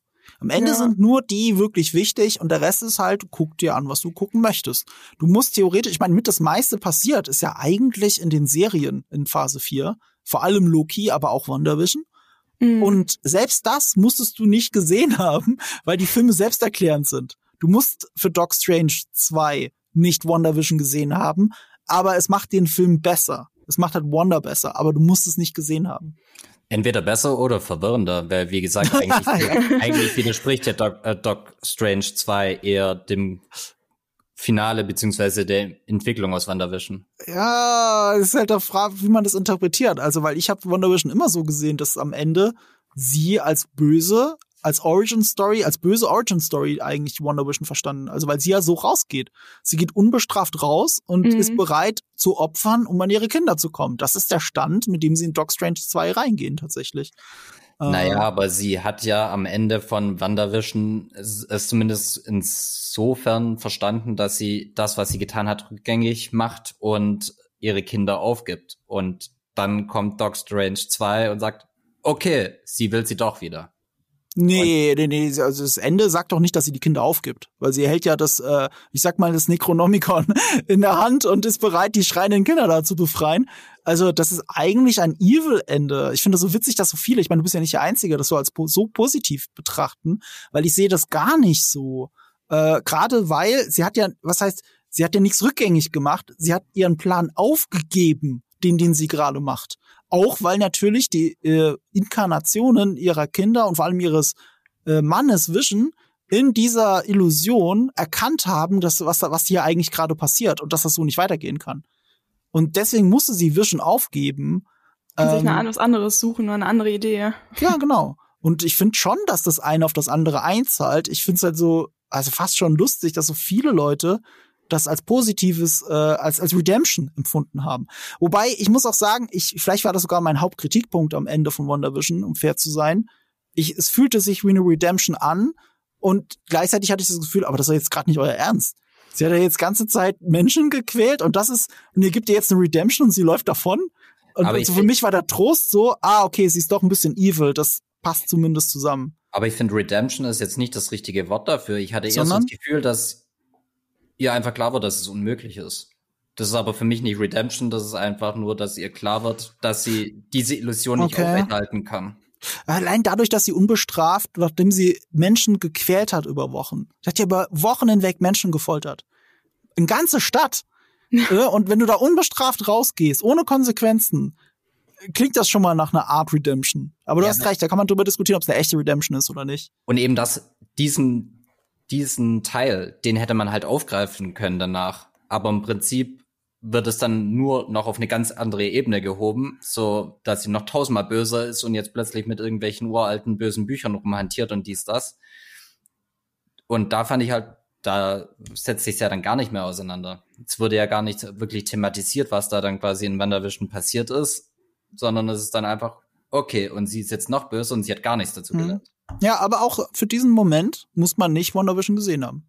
Ich finde es sehr bezeichnend, dass gerade wir so eine WandaVision-Diskussion gestartet haben, aber eigentlich der Podcast von Ant-Man handelt. weil damit, weil das mehr auf das MCU einzahlt als Ant-Man 3. Ja, wollte noch irgendwas zu Ant-Man sagen. Ich habe tatsächlich noch so eine richtig random Frage, die jetzt eigentlich äh, okay. fast eine Abschlussfrage sein könnte, aber die ich mir gestellt habe äh, zu Kang noch. Und zwar, Wieso kann Kang eigentlich überhaupt von Leuten besiegt werden? Weil er hat ja gesagt, er sieht alle Zeitlinien gleichzeitig und nimmt alles gleichzeitig wahr, oder nicht? Müsste er dann nicht jeden Angriff auf ihn voraussehen können? Äh, redest, aber reden wir gerade vom Ant-Man Kang oder reden wir nicht gerade vom Loki Kang? Sowohl als auch. Ich hatte aber das, was du gesagt hast, war doch ein Zitat aus Loki, oder? Nee, aber ja. hat er das nicht sicher? Aber ich bin mir ziemlich sicher, ich dass dachte, er auch in Ant-Man sowas gesagt hat, dass er, ich bin mir gerade nicht mehr sicher, welche Szene es war. Aber das habe ich mich direkt nach dem Film gefragt. Ich bin mir das relativ sicher, dass er das zumindest paraphrasiert so in Loki gesagt hat. Und da hat es ja Sinn ergeben, weil er hat den anderen ja, ja. Die, die Wahl überlassen. Und Sylvie hat ja gewählt. Mhm. Und äh, das ist so wie, okay, du kannst mich töten, aber du musst nicht, auch wenn ich sehe, dass, also es ist kein Verlieren in dem Sinne, er sondern sagt, äh, ja. Er sagt ja, dass er alle Varianten, sämtliche Zukunft äh, und alle äh, Multiversen gesehen hat, aber er hat noch nie weiter als an diesem Punkt gesehen oder so. Oh, Dass es ab da aufhört ja. und dann sitzt er doch so da und sagt so, okay, ich weiß nicht, wie es weitergeht. Mhm. Mhm. Aber okay, ich kann also, mich jetzt nicht ja. an Ant-Man erinnern. Also ich kann ich mich nicht erinnern, hm. Ich habe da voll die Erinnerung dran, dass mir das im Film aufgefallen ist und ich das danach gedacht habe direkt, aber ich kann mich halt nicht mehr an die genaue Szene erinnern. Ich werde es recherchieren und ähm, ich werde es euch mitteilen danach. Oder vielleicht, oh Leute, ihr ZuhörerInnen können uns doch schreiben. Vielleicht wisst ihr das. Schreibt uns mal an sprich mit uns at jellyfish.com und äh, sagt mir das mal. Oder ich recherchiere es einfach.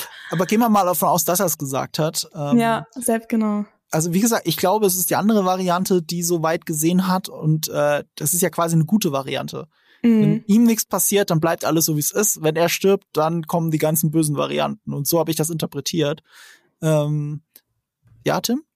Ich überlege gerade, wird nicht im Film auch gesagt, dass er dadurch, dass er im Quantum Realm ist und das ist mehr oder minder ein Ort, der auch abseits im Prinzip von der, von der gewöhnlichen Raum und Zeit ist, dass er dadurch nicht sehen kann, was sonst passiert? Wird es nicht irgendwie so gesagt, dass er dadurch eben abgekapselt ist von Das würde für mich auf jeden Fall jetzt Sinn ergeben, wenn ich diese Erklärung hätte.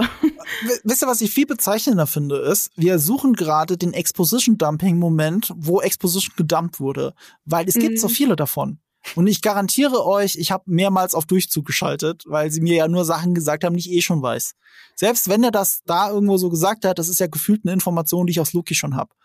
Und Loki, ihr wisst alle noch, wie man Loki am Ende der Staffel gebannt da saßen, mhm. on the edge of our seats und auch wirklich keine Ahnung hatten, wie diese Szene jetzt ausgeht. Ja. Und, und such mal diesen Moment in diesem Film.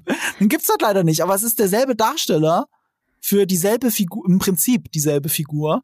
Und, und das gibt es halt hier nicht. Äh, wir, wir streiten hier drüber, welcher Exposition-Dumping-Moment uns das alles erklärt hat. Und der Film hat es halt nie geschafft, uns das zu zeigen. Tja, das ist wohl die harte Realität, die wir jetzt durch diesen Podcast herausgefunden haben. Aber Tim meldet sich schon wieder. Ich finde süß, wie Tim sich immer meldet, wenn er was sagen möchte. Ja, ich will euch immer nicht unterbrechen. Ich habe eine Tendenz, ja, wenn ich nett. aufgeregt bin, Leuten reinzureden. Aber was ich jetzt noch zum Zeigen, was ich richtig geil fand, war der Schlusskampf zwischen Scott und Kang, weil er einfach so unfassbar physisch war und weil er mir richtig, weil man richtig gemerkt hat, okay, Jonathan Majors ist einfach jetzt auch bald in Creed, weil das ja. einfach ein massives Slot-Match war, wie, wie er einfach auf Scott einprügelt. Und das hatte so eine Wucht und das war einfach mal wieder so simpel, das war jetzt nicht irgendwie super fancy inszeniert, das war einfach nur. So ein guter alter Kang, Kampf. Kang, der ja eigentlich fast schon eher ein abstrakter Bösewicht mhm. ist, also im Sinne von Zeitreisender, Dimensionenreisender. Worauf das Ganze rausläuft, ist, dass er Ant-Man halb tot prügelt. Und ich fand es unfassbar geil und ich fand es einen sehr starken Moment. Ich weiß nicht, wie es euch da ging. Es hat einen tatsächlich wieder so ein bisschen wirklich in diese Realität oder in eine Realität gebracht. Also was war wirklich so ein, so ein relatable Faustkampf irgendwie. Also nicht, dass ich das ständig machen würde, aber dass man in einem realen oder in einem realitätsbasierten Film sehen würde. Es hat es greifbar gemacht. Es ist wie bei Daredevil, als man zum ersten Mal sieht, wie Wilson Fisk äh, diesen einen Russen nimmt und ihm mhm. mit der Türe den Kopf einschlägt. Ja, aber halt nicht auf dem gleichen Level jetzt nicht. Aber ich weiß, was ihr meint. Und muss aber auch ein bisschen diesen Moment isolieren. Warum fühlt er sich so gut an, dieser Sekunde? Weil es so ein physischer, bodenständiger Kampf ist. Und du hast unmittelbar davor gesehen, wie eine Ameisenarmee, die keine Rolle gespielt hat, den Tag gerettet hat. Oder wie ich es nenne, Deus Ens Machina ah. äh, ist vorher passiert. Und dann hast du auf einmal einen physischen Kampf, wo zwei Darsteller ähm, nur durch Mimik und Gestik und eben den Kampf, der eigentlich Gestik ist, ihren Konflikt wirklich mal austragen und nicht einfach Ameisen kommen und den Tag retten und fertig. So, und deswegen fühlt sich das so gut an, aber das ist aber auch so, als würdest du einem Verhungernden ein Stück Schokolade hinschmeißen. Es gab davor jetzt nicht so viele Alternativen. Physische Momente gab's ja einfach nicht. Und die meisten Dialoge sind halt dieses Exposition Dumping. Es passiert wenig. Die Leute stehen rum. Das hat mich so genervt. Du, die hatten keine Ideen, wie kann ich einen Dialog interessant erzählen. Und das ist im Quantum Realm. Drumherum ist abgefahrener äh, also Weltraum eigentlich. Es ist abgefahren. Die Leute hätten sich, mhm. keine Ahnung, in eine komische Blüte setzen, so draufsetzen können als Sitzgelegenheit. Du kannst tausend Sachen machen, damit ein Dialog interessant wird in so einem Reich. Aber stattdessen stehen sie immer im Kreis und gucken sich gegenseitig an und jemand erklärt den anderen, was passiert ist. Vorher in einer anderen Zeit, an einem anderen ich, Ort. Ich ja, fand ja. auch, dass dieses Quantum Realm irgendwie am Anfang so mega präsent war und am Ende waren die Kulissen dann doch wieder sehr ähnlich zu anderen Marvel-Sachen, die man schon gesehen hat. Da wurde es gar nicht mehr so ausgenutzt, fand ich. Ich fand halt, dass es halt aber auch an dem, diesem üblichen äh, Farbschema von den MCU-Filmen liegt und dass halt äh, im Prinzip das Quantum Realm in dem Sinne genau gleich aussieht wie jetzt zum Beispiel, wie heißt nochmal der Mond, wo sie Thanos bekämpfen? Ähm, keine äh, Ahnung. der, der Thanos-Mond TM. Ja, ja aber ich weiß, Infinity War. Einfach so diese leichte Rotschleier, es ist alles dunkel, leicht, obwohl eigentlich grelle Farben mhm. da sein sollen, es ist trotzdem krass entsättigt und irgendwie sieht's halt alles sehr ja. ähnlich aus. Aber ich fand gar nicht mal, dass so wenig äh, Visual Storytelling da war. Das mhm. Problem mhm. ist eher, dass immer drüber geredet wird mit Exposition. Ja. Äh, nimmt man zum Vergleich Guardians of the Galaxy Volume 2. Das steht ja im oh, Prinzip ja. vor einem ähnlichen Problem. Und da gibt es ein paar der besten Money Shots im ganzen MCU. Wenn Gamora zum Beispiel einfach nur auf dieser bunten Wiese auf diesem Getreidefeld sitzt und im Hintergrund rauscht das Raumschiff mit Nebula an, um sie umzubringen. Mhm. So, das sind so Money Shots, wo die Farbgebung einfach auch so anders ist als der Rest im MCU.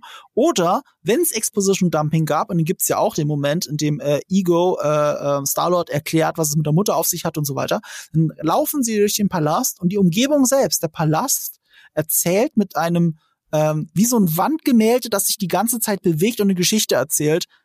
Das erklärt, was vorher passiert ist und nicht ein billiger Flashback äh, an einem anderen Ort zu einer anderen Zeit, sondern es ist wirklich die Umgebung, dieser Greenscreen ist es, der miterzählt, was passiert ist und dadurch wird das wieder ein starker Moment. So, und das sind die Unterschiede zwischen, wie kann ich es cinematisch interessant erzählen und wie erzähle ich es möglichst belanglos. Ich finde es cool, dass du genau an den Film gedacht hast, weil ich habe mich auch überlegt, ähm, als ich über das Worldbuilding jetzt in Ant-Man 3 nachgedacht habe, in welchem Film ich sowas vielleicht ähnlich schon mal gesehen habe. Und da ist mir auch gleich der zweite Guardians eingefallen. Und du hast recht, es ist deutlich besser gelöst. Man hat deutlich mehr auch gemacht. Die floaten da ja auch einmal auf diesem, dieser komischen Platte, als sie quasi ankommen auf dem Stimmt, Planeten, ja. sind sie ja auch auf diesem ja, weiß nicht, diese Platte halt. Und dann äh, fahren sie da halt so durch und dadurch sieht man dann ja auch die Welt. Und ja, in Ant-Man war es wirklich so, ja, viel rumgestehe, du hast recht. Ja, aber ich finde aber auch schon zwischenzeitlich auch viel Bewegung drin, also zum Beispiel auf diesem Rochenwesen da fliegen und ah, da fand stimmt, ich diesen ja. Moment ganz cool, wo wo du dann erst denkst, die fliegen nach unten, aber gleichzeitig wird dir dann plötzlich klar gemacht, als die Kamera dann shiftet, es gibt kein oben oder unten hier im Prinzip, sondern es ist einfach nur alles eine Frage von der Perspektive. Aber ich, ich verstehe schon ein bisschen, wo ihr herkommt ich bleib dabei, ich hatte echt meinen Spaß dabei. Ja. Ist aber, auch okay, aber, Tim. aber es ist tatsächlich, Ant-Man 3 ist halt eher Valerian und nicht Dune oder so. Ich ja. wünschte, er wäre Valerian. Valerian wird viel zu schlecht geredet. Der Film hat natürlich keine guten Protagonisten und da kann man nicht so dran kleben, aber, aber du Die klebst Welt an der Welt. Cool. Genau. Ja, es gibt einen Moment. Guck mal, es gibt in Valerian einen Moment. Da fällt Valerian. Der wird gestoßen und fällt durch mehrere Schichten dieses Raumschiffs, dieses Planeten durch. Und du siehst einfach innerhalb von fünf Sekunden fünf verschiedene Level, die komplett unterschiedlich aussehen. Und das, das, das, du kannst das Bild absuchen nach Details. Und sowas haben wir halt nicht im Quantum Realm, leider. Trotzdem finde ich, also das überrascht mich jetzt tatsächlich, wenn du, dass du Valerian geil findest, wo ich mich sogar anschließe, hatte ich auch mega Spaß dabei, obwohl ich eben genau die gleichen Fehler bei Ant-Man sehe wie bei Valerian und gleichzeitig auch die positiven Seiten wie bei mhm. Valerian. Aber der hat einen Character Arc. Also da fängt's schon an. Der hat wirklich einen Arc. Der hat eine Geschichte, die dir ans Herz geht mit dem indigenen Volk, das verdrängt wurde. Und du hast halt eine Umgebung, die die Geschichte miterzählt. Und all das vermisse ich ja in Ant-Man 3. Das ja, wären Sachen, so die jetzt gerettet.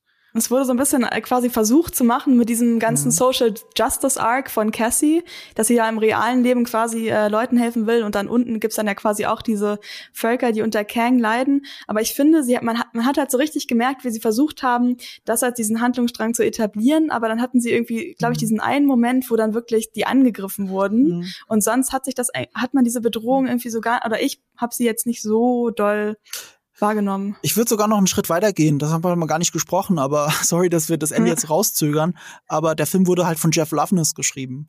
Und er ist halt einer der, der äh, Rick and Morty Autoren, die Kevin Feige in den letzten Jahren rekrutiert hat, hat er ja sehr viele geholt, vor allem Michael Waldron.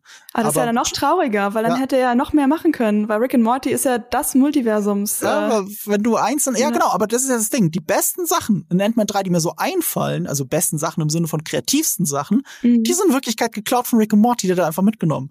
Die Citadel of Kangs. Denk ja, mal drüber nach. Äh, hier, wenn, wenn jemand einen Brokkoli-Kopf hat, was halt ein doofer Gag ist, aber das ist einfach ein 1 kleinsten Figur aus Rick and Morty. ja, also oder so, okay. der Typ, der die Löcher sucht. Aber so, das sind alles Sachen, ich garantiere dir, mehr oder weniger ist das ein Rick and Morty Gag. Witzig, dass du es das sagst. Nämlich erinnerst du dich, Lisa, das war das erste, was ich zu dir gesagt habe, als wir unten dann äh, vor dem Kino standen, dass im Prinzip Kang einfach nur Rick Sanchez ist. Ja. Ja, stimmt.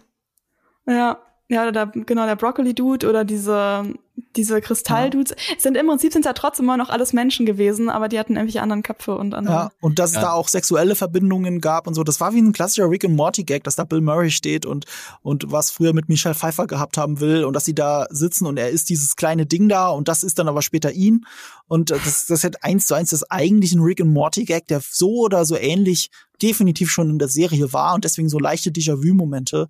Das äh, ist ja okay. Ich hatte auch Déjà-vu-Momente so ganz kurz, als so sozusagen diese ganzen anderen Leute da kamen am Ende, um äh, beim Kämpfen zu helfen, hatte ich so ganz kurz, ganz leichte Star Wars Vibes und bei diesen Wüstendeuten ganz leichte Dune Vibes, mhm. aber wirklich so sehr, also einfach nur so, ah, da haben sie sich inspirieren lassen und nicht so, das ist jetzt der krasse Moment oder so.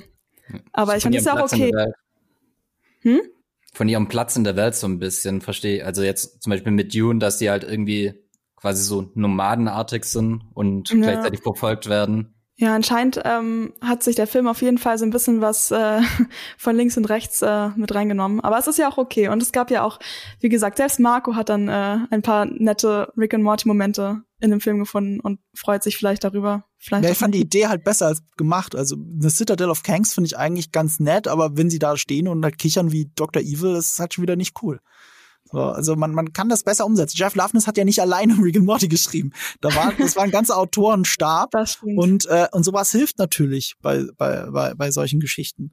Und, äh, und ich finde schon, dass man das merkt, dass da äh, nicht der, Nee, ich will jetzt den Typ nicht beleidigen. Ich weiß ja nicht, wie groß sein Einfluss bei Rick and Morty wirklich ist. Mehrere Drehbücher gehen auf sein Konto, aber aber wenn du so ein IMDb-Listing findest, das ist halt, wenn ein Writers Room etwas schreibt, immer eine Person aus dem Writers Room verfasst das endgültige Drehbuch, aber die Ideen ja, genau. sind vorher zusammengekommen und nach der nach dem ersten Drehbuchentwurf schreiben alle zusammen dieses Drehbuch nochmal um. Deswegen sehr schwer rauszufiltern, ob jemand zu den besseren oder zu den schlechteren Writern bei Rick and Morty gehört.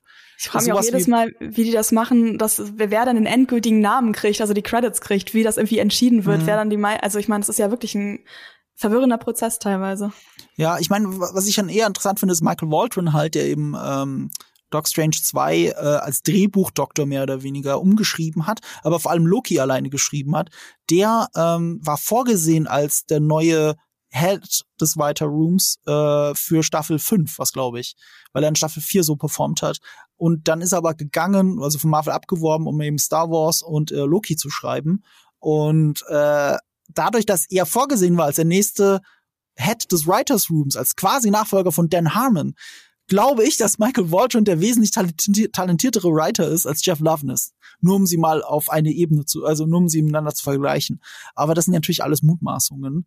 Äh, es sieht für mich im Moment so danach aus, zumindest, und das spürt man. Ich, es gibt eine allerletzte Sache, die ich gerne noch erwähnen würde, über die wir ja. gar nicht geredet haben, nämlich über Bill Murray. Äh, sehr ungünstiges Timing von Disney, aber das muss man an der Stelle, finde ich, hervorheben. Ähm, er ist aus seinem letzten Filmprojekt mitten im Dreh rausgeflogen wegen äh, seiner, äh, wie sage ich das jetzt diplomatisch, ähm, wegen seiner Übergriffigkeit am Set. Ich weiß nicht, wie ich es anders ausdrücken soll. Und da kamen ja einige Geschichten von ihm aus den letzten Jahrzehnten dann ans Licht. Und mhm. ausgerechnet in diesem Film, sein erster Kinofilm seit diesen Vorwürfen, äh, ist einer der Gags, dass er Michelle Pfeiffer auf den Arsch klatscht. Im ja, Prinzip dass er so ein genau schmieriger das, Dude ist, irgendwie auch. Ja, äh, im Prinzip machen sie daraus einen Gag, wofür er eigentlich rausgeflogen ist aus anderen Filmen. Und das ist, das finde ich sehr schwierig. Das hätten sie einfach rausschneiden können. Was für ein ungünstiges, dummes Timing ist das denn? Der, weil, weil, also Kunst und Künstler kann ich an für sich ganz gut trennen.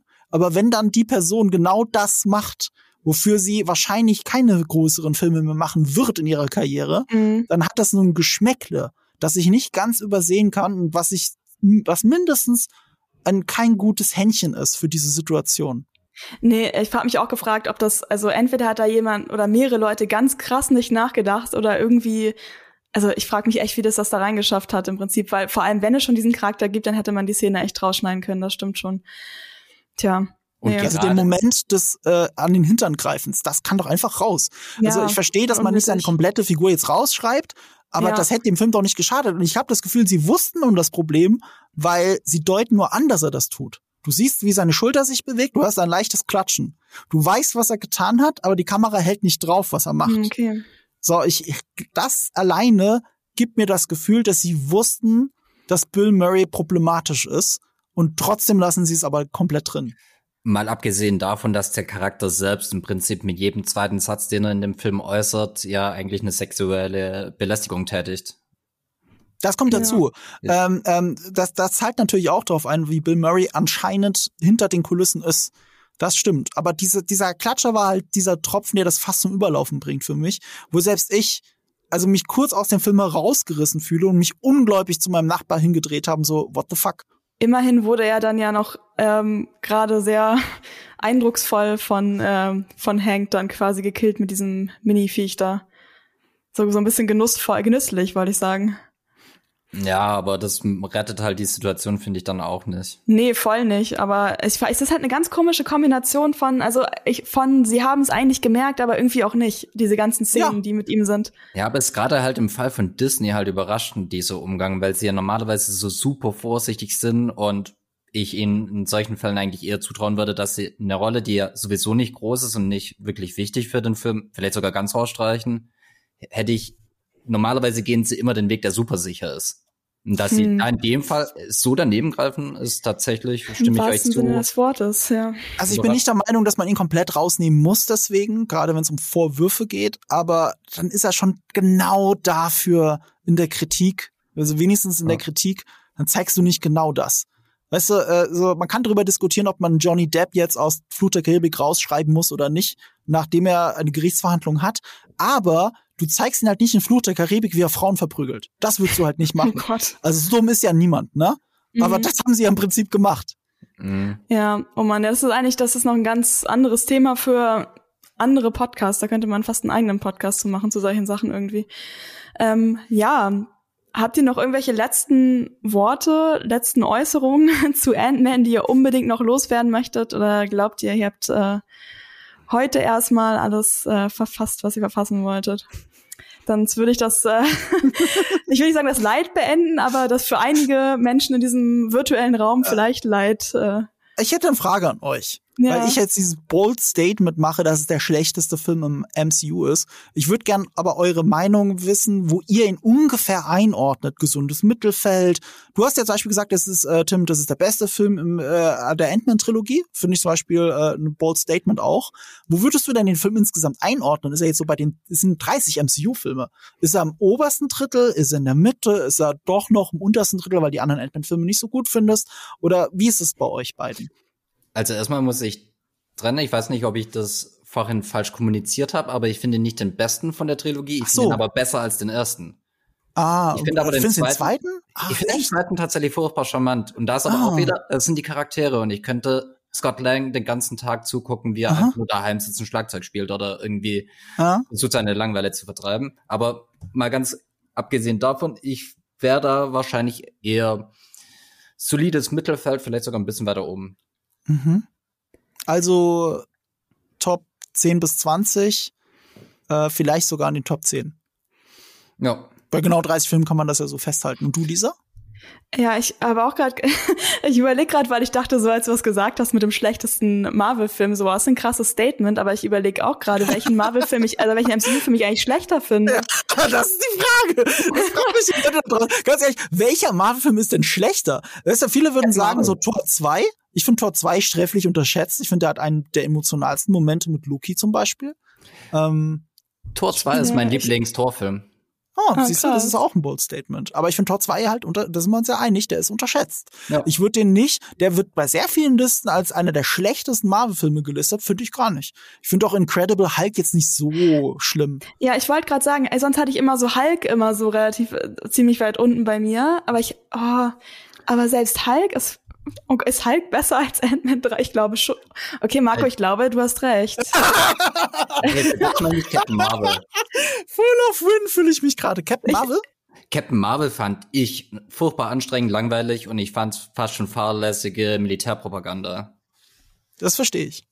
Okay, also ich finde, ja. ich finde Captain Marvel ist echt ich habe bei Captain Marvel ähm, eher idealistische Probleme und zwar, weil ich glaube, dass er dem echten Feminismus einen Bärendienst erweist im Sinne von die Figur wird nie wirklich gefordert, äh, äh, sie wird immer davon abgehalten, was Schlechtes zu tun, zum Beispiel die versehentlich die falschen Menschen umbringen. Also man traut ihr keine echte Fallhöhe zu. Das ist meine, das ist mein Gefühl bei Captain Marvel und deswegen sehe ich den Film schlechter, als er gemacht ist.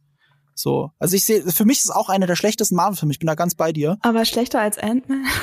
Nicht schlechter als Ant-Man tatsächlich, weil dafür ist er technisch er ist ja technisch ergibt äh, äh, erlaubt er sich gar keine so großen keine große Blöße finde ich es ist eher nur die Dramaturgie der Hauptfigur Weil Brie Larson zum Beispiel finde ich auch eine Idealbesetzung. Ich finde halt, die machen zu ja. wenig mit ihr. Das habe ich auch in den ganzen Avengers-Filmen immer gedacht. Sie kommt so kurz vorbei und ist so, hey Leute, und dann mhm. geht sie wieder. Man ja, hat eigentlich noch nichts richtig von ihr gesehen, deswegen hoffe ich auf The Marvels jetzt. Ja, ja, ich auch. Aber genau das nehme ich dem Film auch ein bisschen übel, dass er einfach so unfassbar langweilig ist und bedeutungslos, dass, mhm. dass er halt auch der Figur gar keinen Gefallen getan hat und wo ich sogar mal die These aufstellen würde, dass sie sie mit Absicht deswegen auch ein bisschen aus den anderen Filmen ihre Rolle immer kleiner gemacht haben. Also ich habe auf Letterbox eine Liste zu allen Marvel-Filmen. Kann ich euch auch nur empfehlen. Macht das einfach, dann könnt ihr es besser für euch einordnen. Und ihr seid ja. bestimmt überrascht, was in Top Ten ist und was nicht, wenn man sich wirklich mal, wenn man es wirklich mal sortiert, ne, für sich. Und da habe ich festgestellt, ähm, ich habe in den Top 10 meiner 30 Marvel-Filme, das sind tolle Filme dabei, die haben fast alle, glaube ich, vier Sterne aufwärts, aber nie mehr, also fünf hat kein einziger erreicht, nicht mal die Guardians. Ähm, das sind so meine Top 10 der Marvel-Filme. Das große Mittelfeld bis sogar bis kurz vors Ende schwankt zwischen drei Sternen und äh, oder dreieinhalb Sternen und zwei Sternen. Und es gibt nur zwei Filme, die ich schlechter bewerte, nämlich Eternals und äh, äh, Ant-Man tatsächlich. Ich finde selbst die schlechteren Marvel-Filme sind immer noch irgendwo okay. Aber so Eternals und Ant-Man kitzeln was in mir, wo ich sage, eigentlich ist das nicht okay. Ich find's witzig, dass du Eternals so hast, aber ich glaube, wenn wir das Thema jetzt anbrechen, dann werden wir nie fertig. besser nicht, besser nicht. ich glaube, ich werde einfach mal, nee, nicht Eternals, aber ähm, Captain Marvel, Hulk und äh, Ant-Man 3, nee, die werde ich nicht nochmal gucken, aber ich werde die anderen beiden gucken und dann werde ich so eine Flop 3 mir irgendwie mhm. überlegen und das euch mitteilen beim nächsten Mal. Oder in meinem Letterboxd eintragen. Bin ja. ich mal gespannt. Ich auch. So, aber ich würde sagen, das war's jetzt. Das ist doch ein gutes Schlusswort, eine gute Schlussdiskussion. ähm, ich hoffe, euch hat es allen gefallen. Ähm, schreibt uns gerne mal eine Rezension bei Apple Podcasts oder folgt uns bei Spotify. Schreibt uns überall. Yay. Ähm, wir, Schreibt Lisa, was mit Kang auf sich hat. Ja, genau, schreibt mir das. und ähm, ja, hat Spaß gemacht mit euch, Tim und Marco. Ähm, vielen Dank an euch. Vielen Dank natürlich auch an das Team im Hintergrund. Und äh, wir hören uns dann in zwei Wochen wieder. Ciao. Ciao, ciao.